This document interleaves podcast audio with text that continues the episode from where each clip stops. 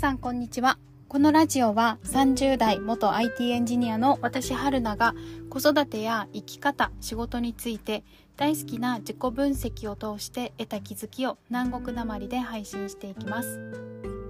皆さんこんにちは。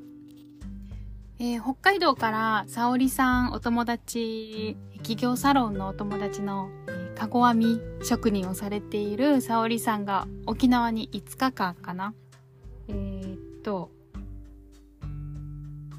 5日間 数えた。5日間来てくれました。で、先ほど沙織さんとバイバイしてきたんですけど、沙織さんも北海道帰っちゃいましたが、本当に楽しかった。もう、癒しの旅でした。めちゃくちゃ楽しかった。本当なんかね、子供たち、あの、ほとんど幼稚園とか、うちの母とかに預けてフリーで動いてたんですけど、子供たちもなんか沙織さんが、とか、あの、他のお友達が、ママのお友達が来てママが楽しそうにしている姿を見てですね、その家庭とは違うママの顔を毎日見ることで、子供たちまでテンション上がってるんですよ。まあね、私の友達楽し、好きだから、私の友達が遊びに来るとめっちゃテンション上がって話しかけに行ったりとか、なんか変なこと言ったり、言って笑わせようとしたりとか、急におね、上の子はお姉ちゃんぶってみたりとか、すごい面白いんですけど、そう、あの子供たちも私に協力してくれて、ママ行ってらっしゃいとか、一緒に行く？って言っても、いや、ママだけで行ってきてとか言って、私とお友達が遊びに出かけるのをすごい心よく送り出してくれました。で、うちの母も、あの、楽しんでですね、はい、ご飯出してくれたりとかしてくれました。沙織さんが来てくれてすごい楽しかった。なんか私も沖縄のまたいろんなところ一緒に回ったりとかして、沙織さんがそういう北海道の、えっ、ー、と、天然の自然の素材を使ったかご編みをされていて、職人をされていて、で、そういう民芸品とか、暮らしの中での伝統的な民芸品とかすごく興味を持たれてたので、そういうとこ一緒に見ながら、沙織さんの視点で、沙織さんが見るあの、沙織さんの見方を私も味わわせてもらって、すごい、はい、深く沖縄をまた楽しむことができました。楽しかった。ありがとうございました。はい、そんな中で感じたこと今日は撮りたいと思います。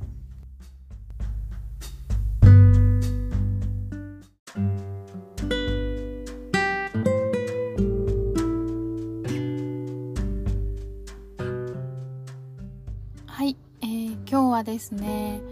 あの、不安について話したいと思います。はい、えー、私は1年前まで普通に大企業で IT エンジニアとして、普通にというか、大企業で IT エンジニアとして働いていたわけなんですけど、新卒から12、3年くらい、ずっと同じ会社で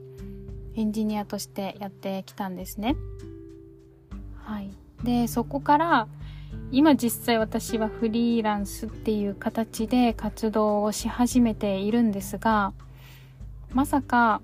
1年後そうなってるとは思っていなかった。もちろんそうなるかもしれないけど、こんな風な状況になっているとは思って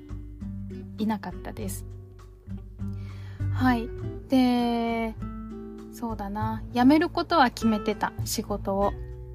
ただ、あの、転職すると思ってました、自分は。転職というか、再就職するんだと思ってました。というか、その会社員以外の生き方を想像したことがなかったから、フリーランスっていう言葉も、まあ、知ってはいたけど、私とはほほど遠い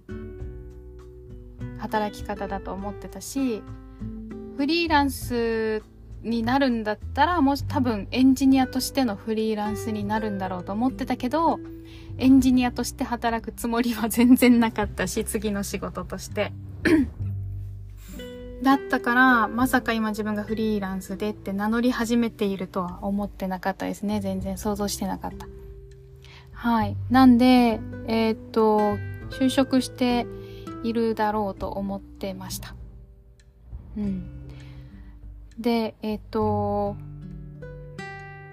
まあ、おそらく就職活動してるだろうなとは思ってたけど、フリーランスとして働き始めるっていうのは想像してなかったから、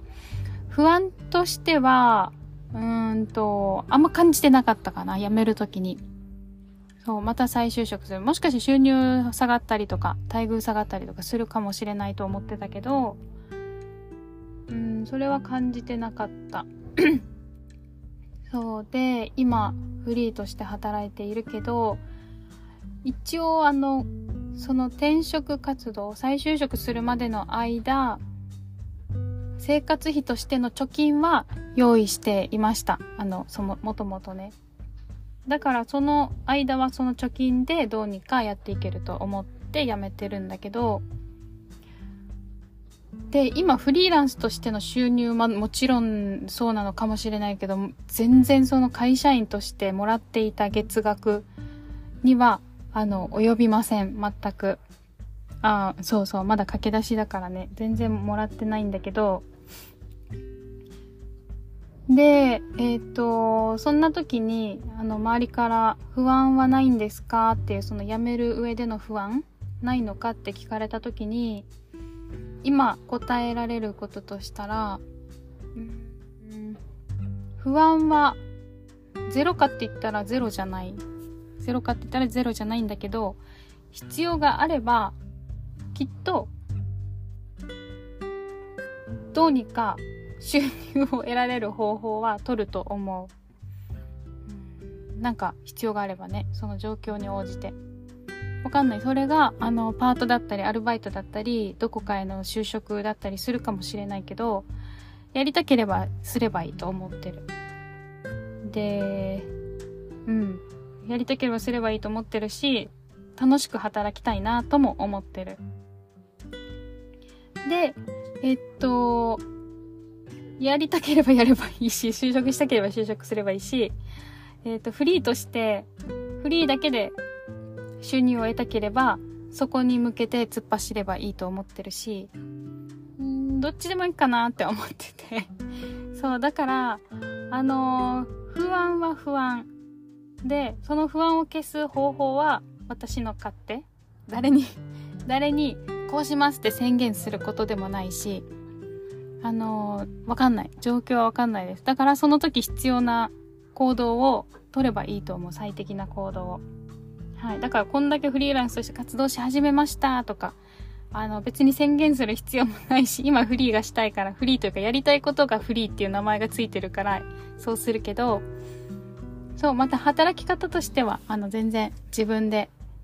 楽しく働けそうなところを選んでいけばいいと思っています。で、あとは自分が必要な分の収入、納得できる収入を得られるような収入源っていうのを検討しながらやっていけばいいと思っている。はい。っていう風に楽しく働くっていうのを今は味わいたいなと思ってます。うん、で例えばまたそれが IT エンジニアとしてどこかに就職することになったとしてその時それが最適だったら全然それでもいいと思っていますはいそうでただその会社員として戻ったからって言ってあのフリーランス失敗だったとかやらなければよかったとかって思うかって言ったらあの、思わないと思う。それは多分私が失敗して戻ったっていうことではなく、おそらく前働いていた時以上に楽しく働けるようになっていると思う。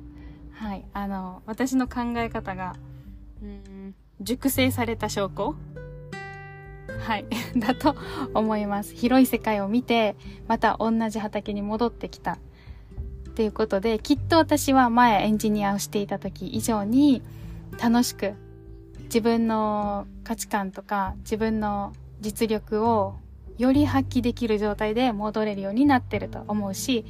そういう状況になりたいなと思いながら、日々自分をあの意識しながら、自分のあの得意とか不得意とか、価値観とかっていうのを日々、えっ、ー、と、考えながら、意識しながら過ごしているので、またきっと同じ畑に戻った時も楽しく働けるだろうなって思っています。うん。あね、どう生きるかね、本当に私の自由なんで、誰に、あ、なんか戻ったなとか、結局やめたんだとか 誰に思われたところで私はずっと常に変化し続けてるので私が満足だったらもうそれでいいなってすごく最近思ってます。それもこれも本当にあのー、先にフリーランスされてる先輩たちの活躍とか動きとかを見てると本当にみんなね自分の変化をめちゃくちゃ楽しんでるんですよね。それがすごく私にはあの刺激になってるというか勉強になってるので本当こんな感じで間近でいろんな方々の話を聞ける動きを見れるっていうのってありがたいなって思ってます。はいあの不安に感じてる方どんな変化を遂げてもいいんですよ。自分が戻っても行っても曲がってもどうでもいいんですよ。もう皆さんの自由なんですよね。この人生っていうのは。だからあの自分の人生を楽しみ尽くそうっていう風に考えてはい、もう周りの目は気にせずやっていきましょう。はい、ということで今日はこの辺で終わります。また良ければ次回も聴いてください。